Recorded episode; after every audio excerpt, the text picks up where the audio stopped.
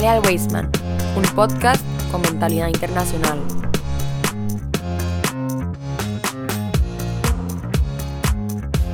Muy buenas, comunidad Weisman, Shabbat Shalom, esperando que todos se encuentren muy bien. Un saludo cordial a todas las personas que nos escuchan acá en Costa Rica, en los Estados Unidos, en España, en todo Centroamérica, en Israel también, que sabemos que están aún el día de hoy, próximamente se van a cumplir cuatro meses desde los fatídicos ataques terroristas del el 7 de octubre y por supuesto el Estado de Israel aún se encuentra peleando una guerra no solo por su existencia, no solo por ellos, sino también por el mundo libre.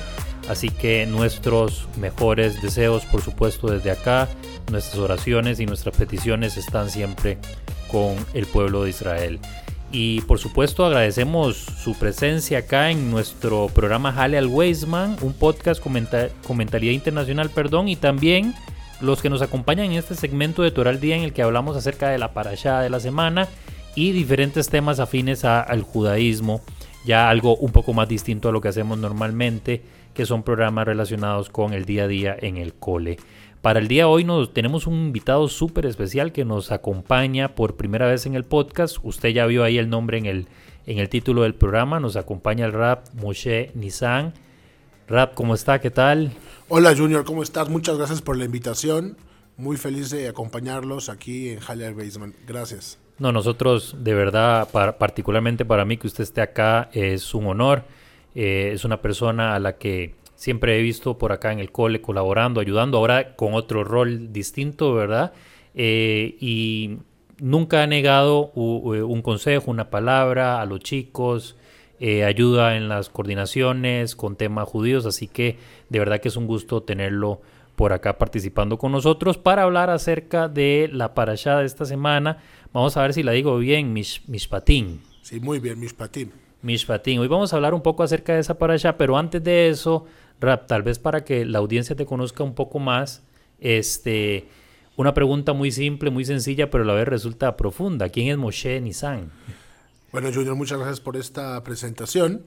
Eh, ¿Quién es Moshe Nissan? Empezamos de, de, de, ahora hacia atrás. Moshe Nissan eh, hoy en día llega a Costa Rica para trabajar con los jóvenes judíos de aquí, de la comunidad. Estamos trabajando con todos los segmentos de, de la comunidad, digamos, con los jóvenes, tratando de de echar adelante todo lo que tenga que ver con inspirar el orgullo de ser Yehudi, eh, acompañar a todos los que están acá. Moshe Nissan no vino solo aquí a Costa Rica, viene con mi esposa, con Tamar, y bueno, mis hijos, con el, el eh, Obadia Villamín, Eliao Yosef y Hanna. Nosotros llegamos aquí hace como año y medio eh, llegamos de Montevideo, Uruguay, donde estuvimos haciendo una Shelihut de tres años.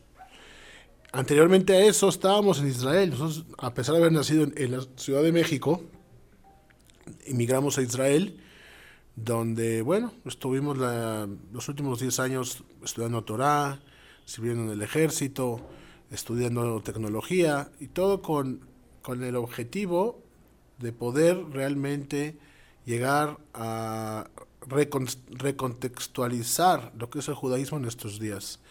Y por eso estoy tan feliz de que me pudiste invitar aquí a tu podcast para que todos los que nos escuchan, bueno, podamos eh, ver un, un, ángulo distinto, digamos, de lo que se queda nada más en el texto, poderlo recontextualizar a la actualidad sin perder claramente su significado tan profundo que, bueno, no, no hace falta decirlo, por algo fue escrito así. Eh, me preguntabas hace un ratito antes de empezar el programa sobre mi background. Mira, yo crecí en una familia tradicionalista, sumamente abierta. Y mis papás, a pesar de que siempre fueron, digamos, muy cercanos a, las fiestas, a la tradición, eh, digamos, a la kashrut en casa por lo menos sí se cuidaba, afuera no, eh, yo crecí en una, en una casa donde no eran precisamente practicantes. Tanto mi hermano como a mí nos tocó volver en Teshuvah o volvernos practicantes en una edad avanzada. Eh, eh, cabe señalar que mis papás en algunos momentos de su vida los llamó la idea de emigrar a Israel, porque era muy, muy sionista mi casa. Entonces nosotros de chicos vivimos en Israel una época, pero posteriormente volvimos a México.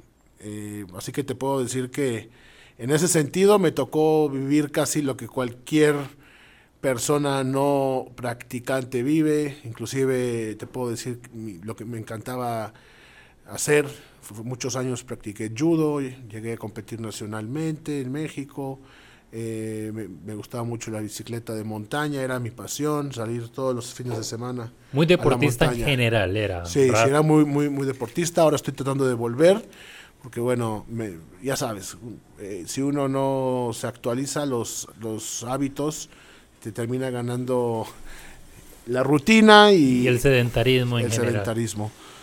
Eh, sí. Un gran recorrido, ¿verdad? Digamos, y en todos los, digamos, en todos los niveles porque tal vez uno, digamos, este, tiende como a, por ejemplo, yo, voy a hablar de mí, yo lo veo a usted y uno se imagina que tuvo una vida entera de devoción, ¿verdad? No estoy diciendo que antes o que ahora era mejor y que antes era peor, sino que uno se imagina ese patrón y yo no lo veo a usted, pero ahora que lo menciona, ¿verdad? Qué sé yo, practicando judo, haciendo senderismo, ciclismo, etcétera, y todo esto que usted practicó. Muy interesante, Junior, lo que dices, porque en realidad el Rambam nos enseña que muchas veces una persona que decide acercarse más a la Torah Hashem, todo lo que él hizo anteriormente se le vuelve un zehuyot. Es decir, aunque yo, aunque yo no estaba en la yeshiva, a lo mejor a los 16 años estaba haciendo judo o, o, estaba haciendo fotografía profesional o eh, una varios años fui DJ, en realidad era justamente el, el camino que Hashem había tejido para que más adelante yo encontrar el camino a acercarme a la Torah, a las mitzvot. Así que yo creo que la manera correcta de ver la realidad es de que Hashem sabe perfecto de qué estamos hechos y Él nos lleva a donde nos tiene que llevar para que nosotros, eh, utilizando nuestra libertad, decidamos de manera libre acercarnos a la Torah, a, la a las mitzvot y, a la, a la Kedushah, la santidad de Él. Así que yo por eso te digo hoy en día, lo que me gustaba, me sigue gustando, pero eso no lo voy a olvidar. Estando cursando la maestría en el Tecnión, me di cuenta que no tenía tiempo para... Tenía que decidir si iba a entrenar, me, me paraba yo que sé muy muy temprano, o iba a hacer tefilá en Minyan. Y fue un momento muy difícil, donde decidí que en ese momento era más importante tener una estabilidad espiritual, era un, un momento de mi vida muy, muy exigente y te lo puedo decir que hoy en día estoy tratando también de balancearme. Por ejemplo, en ese momento que decidí que la tefilá en Minyan era más importante para yo estar balanceado, hoy te puedo decir que el hecho de que pueda salir a caminar y no esté necesariamente estudiando Torah es parte también de ese balance que requiere poder vivir una vida de sentido y de Torah, así como Hashem la quiere. Así que muchas veces podemos engañarnos de que hay que vivir una vida en extremo. Y en realidad eso no es el camino de la Torah. El camino de la Torah es vivir una vida digna de propósito y de conexión con Hashem, inclusive los aspectos más mundanos que parecería para otra persona pueden ser un acto elevadísimo. Por eso hay, hay, hay que saber poder vivir una vida así, balanceada, ¿no? Claro. No extremista. Totalmente, completamente de acuerdo. No podía estar más de acuerdo con usted. Yo creo que la clave siempre está en mantener un, balance entre la vida espiritual y la vida física, ¿verdad? Por decirlo de alguna manera, ¿verdad? Este, este cuerpo en el que nosotros nos conducimos por el mundo. Bueno, y hablando de leyes que usted mencionaba hace un momento, ¿verdad? Eh, vamos a hablar de una para allá que se llama, mencionaba, Mishpatín, que yo me siento siempre a, pues acá con, con la Torah, yo me siento a estudiar un poco, un poco no, o sea, la leo y, para ver si encuentro algunas, algunos matizos, algunos elementos que me parezcan, digamos, interesantes para traer a colación. Pero mientras leía venían muchas leyes y básicamente son leyes y leyes y leyes. Y la pregunta que me surgía a mí, ¿verdad? Porque hay que cumplir los 613 preceptos, ¿verdad? Pero yo leo estos preceptos que están acá, estas leyes que se le entregaron a, a, Moshe, y me quedo, y la pregunta me surge, estas leyes hoy lo que leo acá no me resultan funcionales, digamos, desde, desde un punto de vista, un chico, digamos, del cole las lee y dice, bueno, si, si un burro se me fue una zanja en Shabbat, pero en mi casa no tenemos un burro, ¿verdad? Por, por, por darle un ejemplo. ¿Qué funcionalidad tiene esta ley, verdad?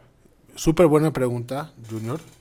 Me encanta que lo menciones. Sí, nuestra, nuestra Perashá, que está dentro del segundo libro del Pentateuco, el libro de, de Shemot, eh, nuestra Perashá, Mishpatim, que comprende desde el capítulo 21 hasta el 24, es increíble porque en estos tres capítulos, la Perashá Mishpatim, que significa leyes o juicios, logra en- eh, enlistar una, un, un gran número de leyes y de, digamos, o de, o de juicios que es nuestra misión como educadores lograr recontextualizarlo en nuestra actualidad, porque es la única forma en la que realmente podemos inspirar y entender la sabiduría que está entre líneas. Por ejemplo, te puedo decir que el último capítulo de nuestra Perashá, de repente trae una lista de leyes.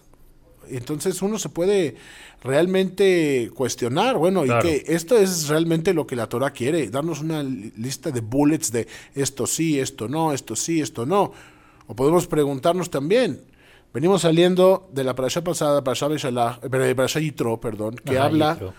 sobre los diez mandamientos, que son como diez eh, estatutos en los cuales muchos dicen que se puede resumir toda la Torah, estas 613 13 mitzvot de las que hablaste, que en realidad no son 613 mitzvot, porque es imposible que un individuo pueda cuidar las 613 mitzvot. Para eso tendrías que ser eh, Cohen y hay mitzvot que son concernientes nada más a la mujer y claramente no podríamos cuidarlas. Entonces, sí, si enlistamos las 613 mitzvot, son 613 mitzvot para todo el colectivo de Am Israel. Claro, y hay otras que se observan o que se tienen que cumplir, pero se necesita el templo. Exactamente. eh, eh, hay, hay leyes que ahora en nuestra situación en la que estamos, que es una situación temporal que va a terminar porque vamos a regresar a reconstruir Betamigdash, Claro. no podemos cu- cuidarlas. ajá. Por eso es tan importante la misión de los educadores hoy en día, que no es nada más leer el texto, sino educar e inspirar. Por ejemplo, podríamos cuestionarnos, en esta parasha de Mishpatim que enlista muchísimas, muchísimas leyes, ¿por qué justamente son estas las que son mencionadas, saliendo de, los, de, de la narrativa de los diez mandamientos, y no otras? Ajá. Podemos preguntarnos también si hay algún sentido, alguna relación con lo, con lo que estudiamos antes, que también es algo que no se debe de, de olvidar, porque dentro de la Torah es muy, muy importante eh, ver de dónde estamos saliendo, como te decía antes, Claro. para poder, o sea, entender el contenido del texto, pero más aún, como ahorita lo está- me, lo estás, me lo estás diciendo, esto, estas preguntas que tienes de cómo es que podemos entenderlas hoy en día, creo que nuestra misión, que es una, la parte quizás más difícil de educar, no es nada más leer el texto, sino poder enseñar el contexto en el cual se dicen est- estas, estas palabras. Por ejemplo, me gustaría eh, mencionar dos, dos leyes. Sí, sí, adelante. Las que necesite y las que quiera para, para explicar. Gracias. Mira, por ejemplo, podemos ver que hace una, un- una acentuación muy importante en las leyes sobre los esclavos. Exacto. Y sobre todo, Justo empezando a justo empezando, habla mucho de los esclavos. Y si nosotros nos quedamos en el contexto en el que fue escrito hace 3.000 años, podemos pensar que esto es un texto bar- barbárico, ¿no? ¿Cómo habla de la esclavitud? ¿O cómo habla de, este- de, de una persona que vende a una niña esclavitud femenina? Y corremos el riesgo de malentender lo que se está hablando. Por eso es muy importante, como te dije antes, tratar de recontextualizar. No pensamos en esclavos, pensamos bien en un trabajador o un servidor, que es algo más cercano a lo que tenemos hoy en día Mm, y ver cómo la- las leyes que se dan vienen a, darle dignidad a esta persona que era olvidada. Hoy en un mundo industrializado, lleno de servicios y lleno de marketing y lleno de todo tipo de productos, se nos olvida que esto no era así. En la antigüedad no había maquinarias, no había esta automatización y el, el esclavo era parte de la economía. Claro, la servidumbre. Sí, vamos a ver. Las grandes ciudades que se, que se construyeron en la antigüedad fueron a través de esta función. O sea, eh, en, en, en la servidumbre giraba el modelo económico, ¿verdad? Exactamente, exactamente. Y es entonces entendiendo este contexto donde nosotros podemos preguntarnos, bueno, ¿a qué se refiere la Torah? Cuando habla de una, una niña que puede ser vendida como esclava, dijimos que no es esclava, sino trabajadora, a la edad de siete años. Bueno, ¿quién es la persona tan poco inteligente que va a adquirir a una niña de siete años? Claro. Financieramente no es redituable. O sea, uno cuando va, necesita un esclavo, vas a elegir una persona fuerte que sea capaz de hacer el, el labor de manera más rápida. Entonces, ¿qué es lo que nos quiere decir la Torah entre líneas? ¿Ah?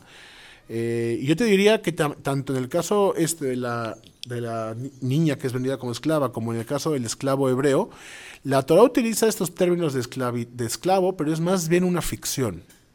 ¿Por qué? Porque si tú te pones a analizar las, las leyes concernientes a estos esclavos, te das cuenta en el caso, por ejemplo, de, de la esclava esta que es vendida, que es una manera que tiene la Torah de lidiar con problemáticas súper actuales como puede ser el caso de la distribución de la riqueza. ¿Cómo es que hoy en día nosotros vemos que las sociedades y los gobiernos están tratando con este tema de la distribución de la riqueza? Bueno, podemos ver, por ejemplo, el caso del Estados, de Estados Unidos, donde tenemos por un lado el Partido Demócrata y el otro el Republicano. Unos van a tratar de solucionar el problema esta de la distribución de la riqueza en una, en una sociedad capitalista, diciendo, bueno, los pobres no tienen la, la misma eh, e, e equidad de, de, de oportunidades, entonces lo que tenemos que hacer es darles dinero. Sin embargo, sabemos que esa no es la solución, porque un gobierno populista que nada más da dinero, lo único que crea es gente dependiente. Claro. Que no se puede sostener por sí misma.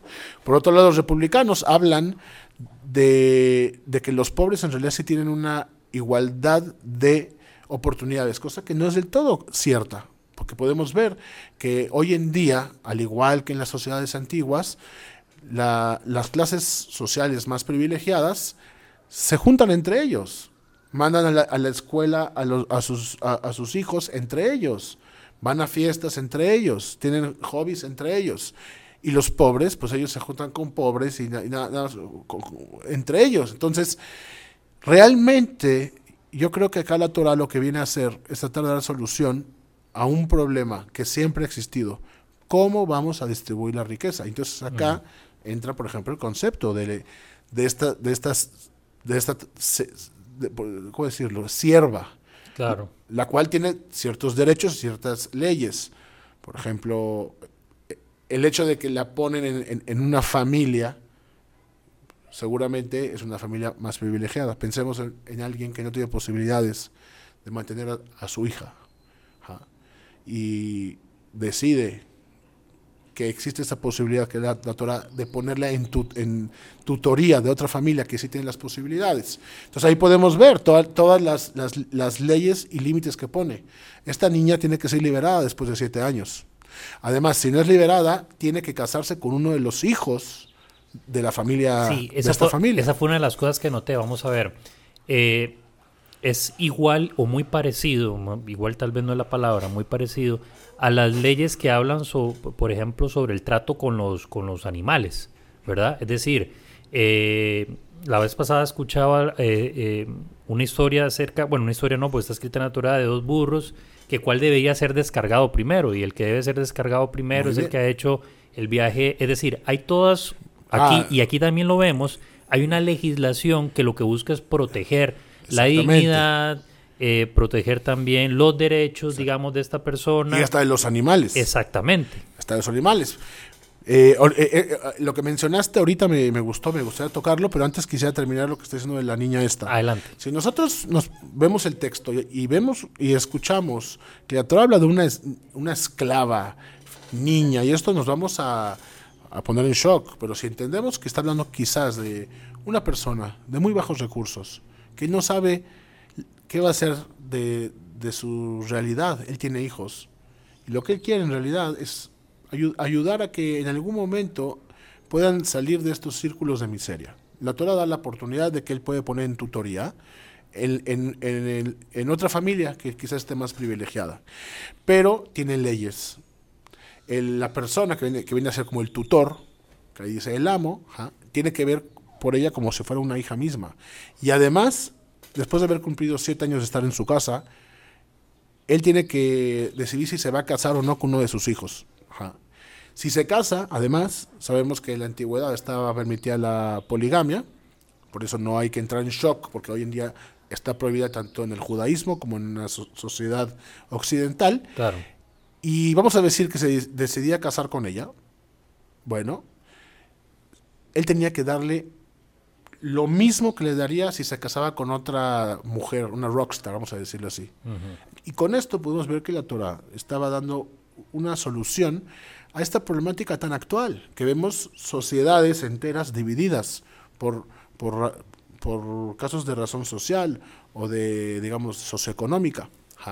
Es una manera de verlo desde, desde, desde, otro punto de vista, porque también tenemos otro, otro ejemplo, que es el Ebedibri, el esclavo hebreo, el cual no tiene nada que ver con un esclavo.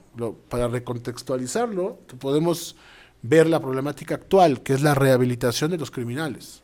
Yo te pregunto, Junior, un criminal que se va hoy en día, digamos, por un robo, un robo menor, y entra a una de las cárceles que hay hoy en día en cualquier país, ¿realmente al cumplir su sentencia él queda rehabilitado? Sí, como está el sistema carcelario ahora, más bien parece que es al revés, que sale más bien. Exactamente. Entonces, acá podemos ver que la Torá nos presenta el esclavo hebreo no es un esclavo o un empleado o un trabajador común, sino se trata de un Yehudi que por X, Y o Z eh, cayó en la penísima realidad de tener que robar. Ahorita podemos, podemos entender que tiene un, ciertamente un background, podemos decir, a lo mejor viene de una familia disfuncional, de una realidad más complicada que, que otra, que, que, otra persona que no hubiera caído en esto. ¿Qué es lo que la Torah nos dice? Esta persona que robó tiene que pagar lo que se llama el kefel. El kefel es una sanción por haber robado. Y este individuo, si es que robó y lo encontraron culpable y no tiene para pagar, es puesto en custodia como esclavo hebreo. ¿Y qué quiere decir? Él se va a volver un trabajador normalmente en una casa que si está en mejores situaciones, muy probablemente sea también más funcional. Y él va a poder estar ahí hasta siete años, hasta que llegue la, la, Shemitah y va a tener que quedar libre.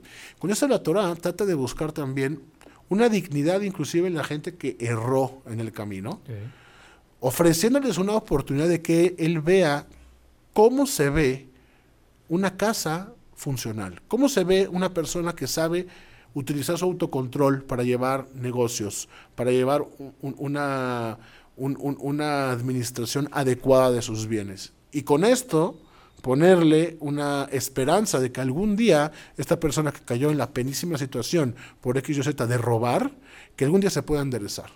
Entonces, recapitulando, acá son dos ejemplos nada más, que si nosotros leemos de manera literal, nos vamos realmente a bochornar. Bueno, ¿qué están hablando? ¿Del esclavo hebreo? ¿Qué está hablando? ¿De una esclava femenina, una niñita? Claro que no. La Torah está tratando de dar soluciones a problemáticas actuales que inclusive hoy en día, con todos los avances tecnológicos que tenemos, no han sabido darle solución. Bueno, la Torah hace 3.000 años ya nos está proponiendo soluciones para crear una sociedad más equitativa y dándole a individuos que son más vulnerables una vida de dignidad y esperanza de poder crear una sociedad que represente la imagen divina en el humano. Y creo que es importante que nosotros nos tomemos el tiempo de ver la Torah con buenos ojos, porque lo que hace falta nada más es entenderlo, hacerlo parte de nuestra vida. Entonces, eh, visto desde esa forma, Rap, yo creo que eh, lo que uno lee en la parasha ya empieza como a cobrar luz, ¿verdad? Ya digamos todos esos requerimientos, esas leyes, esos estatutos, esos mandamientos, como se quieran ver, entonces cobran sentido para el, digámoslo así, para el lector eh, menos entrenado, ¿verdad? Porque como yo, que leo y, leo ese tipo de cosas, uno lo entiende muy literal, ¿verdad? Sí, Y- es, es, es, es, lo normal, digamos. Y al entenderlo de esa forma, pues literal, eh, pierde uno todo este gran universo, toda esta gran constelación de elementos que acaba muy bien usted de desgranar para que podamos entender que aún en estas leyes que nos puedan parecer arcaicas, se puede arrojar luz para vivir según la Torá en el siglo XXI. Así es, así es, Junior. Mira, no sé cómo andamos de tiempo. No, no, no, puedes compartir algo Oiga, más. por ejemplo, me tomé la libertad de hacer una, una breve lista de algunas de las mitzvot que vemos Claro, eh, adelante. en esta parasha. Y ya que, aprovechando que hicimos una, una introducción así tan linda, quizás verlo con, con otros ojos. Por ejemplo, yo te pregunto, ¿tú crees que en la antigüedad existían tantos derechos para estos esclavos? Inclusive podemos ver que hace menos de 100 años existía todavía la esclavitud. Bueno, la Torah acá nos viene a dar leyes de cómo tratar a esta, a esta gente tan vulnerable en la época antigua y que hoy en día, no se nos olvide, sigue habiendo gente vulnerable, que no le van a poner tal vez el título de esclavo, pero son gente que salen todos los días a trabajar con un salario bajo y que no te creas que es muy distinta a su realidad a lo que era la realidad del esclavo Claro. anteriormente. Por ejemplo, podemos ver que había una... Te, lo voy a listar y, voy a agregar ahí algún, alguna idea. Por ejemplo, un esclavo hebreo puede trabajar para, para ti durante seis años, pero al séptimo año tiene que quedar libre. Y si se resiste y quiere quedarse, entonces hacer un ritual que es un poco inquietante, en el cual le hacían un, un, un, un, eh, agujero en la oreja para demostrar que esta persona decidió vivir una vida de esclavitud.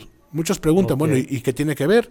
Bueno, el, el- la Gemara nos explica que un esclavo que estuvo en, en el Ar Sinai, un judío, un, habla de un esclavo hebreo, y escuchó que todos somos realmente siervos de Hashem y decide y prefiere por X o Z, a lo mejor le falta un poco de valor para emprender o salir a la, a la realidad, decide que él prefiere tener un amo humano, entonces esta oreja la tenemos que marcar. Ok. Otra ley, por ejemplo, si un hombre decide casarse con su esclava hebrea, como te lo he mencionado, él a casarse con ella tiene todos los derechos de cualquier otra mujer y, está obligado a satisfacer sus necesidades tanto como la, la- la- la otra esposa, ya sea comido, vestido, intimidad. Está prohibido, por ejemplo, golpear a tu siervo, gol- golpear a tu esclavo. No vayamos tan lejos. A mí me, me ha tocado ver en, un en viajes, en viajes que hice, ver a... No, no, no quiero ni siquiera hablar de dónde son, pero me ha Claro. tocado ver jefes que golpean a sus, a sus trabajadores y los trabajadores ni se quejan, es la realidad cultural. ¿ok? No se permite, por ejemplo, el secuestro, que es, no se permite que una, que una persona... Sí, retenerla de forma Exacto. obligada y en contra de su voluntad. Exacto. Ajá. Eh, bueno, hay, un- hay una lista larga que quizás la vamos a poder ver más adelante, pero simplemente esto. Está prohibido, por ejemplo, aceptar un soborno. ¿No te parece eso actual? Claro, por supuesto. Por eso te digo. Eh, hay otro tema, por ejemplo, que me parece muy innovador, que es el tema del, del homicidio no, eh, imprudencial. Alguien que mata, como dicen aquí en Costa Rica, sin culpa. Bueno, acá ya estamos viendo que la manera de legislar a una persona así es totalmente distinta a alguien que lo hizo con culpa. Son Claro. elementos muy avanzados. Ajá. Y bueno, no sé si te- quisieras agregar alguna otra pregunta antes de que... De que le- No, le más bien, fin. más bien lo que, lo que quería agregar es un comentario eh, relacionado con estos últimos elementos que acabas de mencionar. Y es que son, vamos a ver, leyes que nacieron en un contexto donde tratar al esclavo de forma, o al siervo, como le quieran llamar, de forma cruel era la norma. Es decir, era lo normal. Tratar a un esclavo a través de vejaciones, con carestía, sin dignidad, era la norma. Ahora viene eh, Moshe, recibe una ley que se la comunica al pueblo y le está diciendo que a estas personas que forman parte también del de, eh, eh, el pueblo, aunque no sean judíos, tienen que ser tratados con dignidad. Y esta dignidad tiene que ser visible, palpable. Y no van a ser esclavos perpetuamente, porque esa es otra cosa bien interesante. Porque el esclavo, fuera del judaísmo, ¿verdad? De, de esta ley judía, el esclavo era esclavo para toda la vida. Y sus hijos que nacían dentro del seno ¿verdad? De, de, de- de- de los dueños de ellos también nacían esclavos. Es decir, era algo que se perpetuaba de generación en generación. Exactamente. Era, era un círculo de miseria que Exacto. difícilmente se podía romper. Era un bloqueo terrible para el movimiento social. ¿Cómo es que le llaman esto? Movimiento social o eh, es- la escalada en los niveles socioeconómicos que inclusive hoy estamos viendo que se ha vuelto tan difícil en un mundo globalizado poder salir de este de estos círculos de que si tu papá era una persona que trabajaba todo el día de manera honrada pero que digamos tiene una vida de mucho trabajo va a ser cada vez más difícil que haya una eh, ¿cómo, cómo le llaman acá en Costa Rica? Escalar, escala- escal- Sí, subir, subir. subir socialmente. Ajá.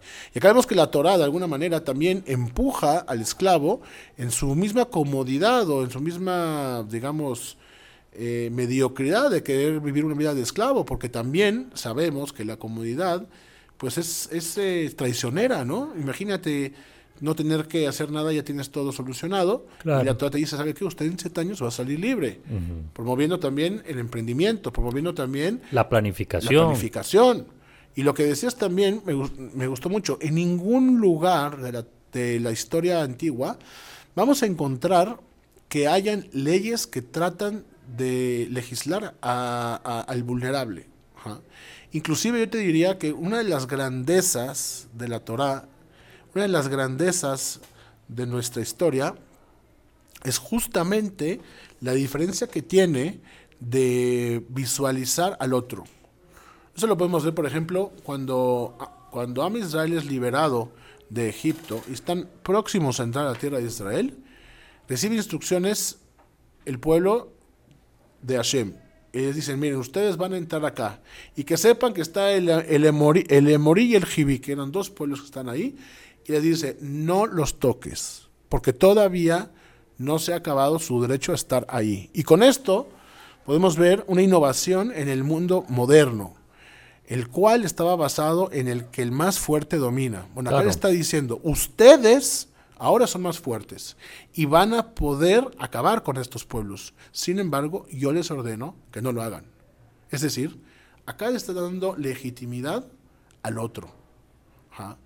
Y creo que este, e- e- esta esencia de rectitud divina la podemos ver inclusive hoy en día, donde nosotros podríamos utilizar la fuerza militar y borrar a nuestros enemigos. Claro. Y aún así, por la única razón de querer vivir una vida ética y con estándares altísimos, no lo hacemos. Entonces, esto es una innovación en el Claro. mundo antiguo, de aunque tienes la fuerza, no la utilices. ¿Por qué? Porque no es correcto. Así es, total y completamente de acuerdo. Rap, el, el- el tiempo definitivamente nos ganó, sin embargo me gustaría que hiciéramos como un- un- una reflexión, un cierre, ¿verdad? Como un mensaje dirigido, esto siempre lo hacemos en, en los podcasts de Toral Día, que tenga, ¿verdad?, valor eh, para los chicos relacionado Claro con sí. esta paracha. ¿Qué, qué, qué le podríamos decir? Bueno, Junior, primero que todo, ya, como lo dije antes, te quiero volver a agradecer la invitación. Lo disfruté mucho, nuestra plática. Y Rap, eh, eh, es la primera de varias, ¿verdad? Sí, sí, esperemos que sí, con mucho gusto. Y bueno, recapitulando en esta perasha, que la perasha Mishpatim, que nos viene a hablar de las leyes, yo quisiera que terminemos esta plática con una pregunta. Ajá. Y esa pregunta quiero que, se, que, que, que, que nos cuestionemos, que reflexionemos de verdad. Ajá. ¿Qué es lo espiritual de las leyes? Mm, Porque si nosotros vemos nada más bullets en un documento de no hacer esto, no matarás, no matarás, será muy difícil que nos relacionemos. Claro. Y podemos, yo, yo les dejo a ustedes que ustedes respondan. ¿Dónde encontramos la espiritualidad de la ley? Muchas veces las leyes están basadas en asuntos mucho más profundos, mu- mucho más que un sí, un no, un permitido, un prohibido. Y es nuestra misión indagar. Claro. Porque nosotros le damos ese toque espiritual.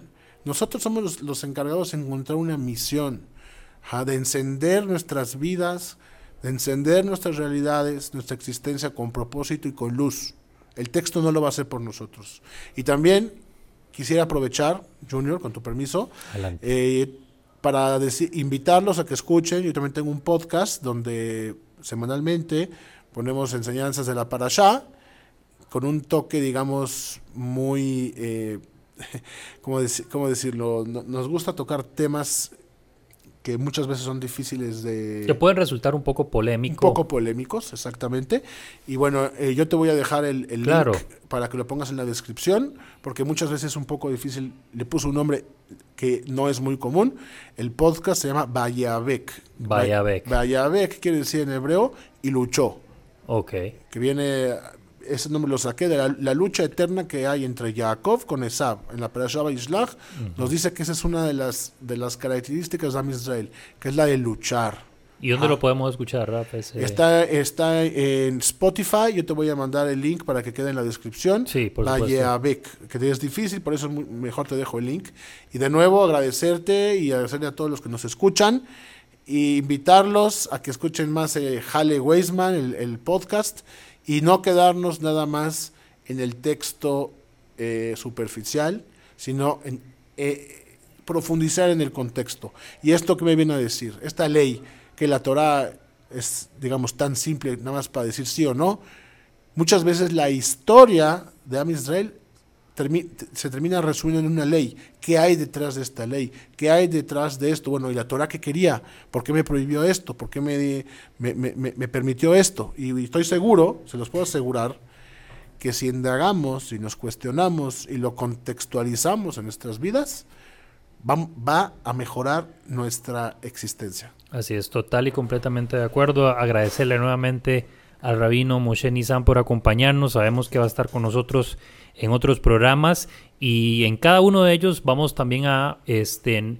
eh, promocionar y motivar de que su podcast sea escuchado. Y gracias a ustedes también, estimada audiencia. Shabbat Shalom, nos encontramos la próxima semana con otra para allá en Torah al Día, en Halal Weisman, un podcast con mentalidad internacional.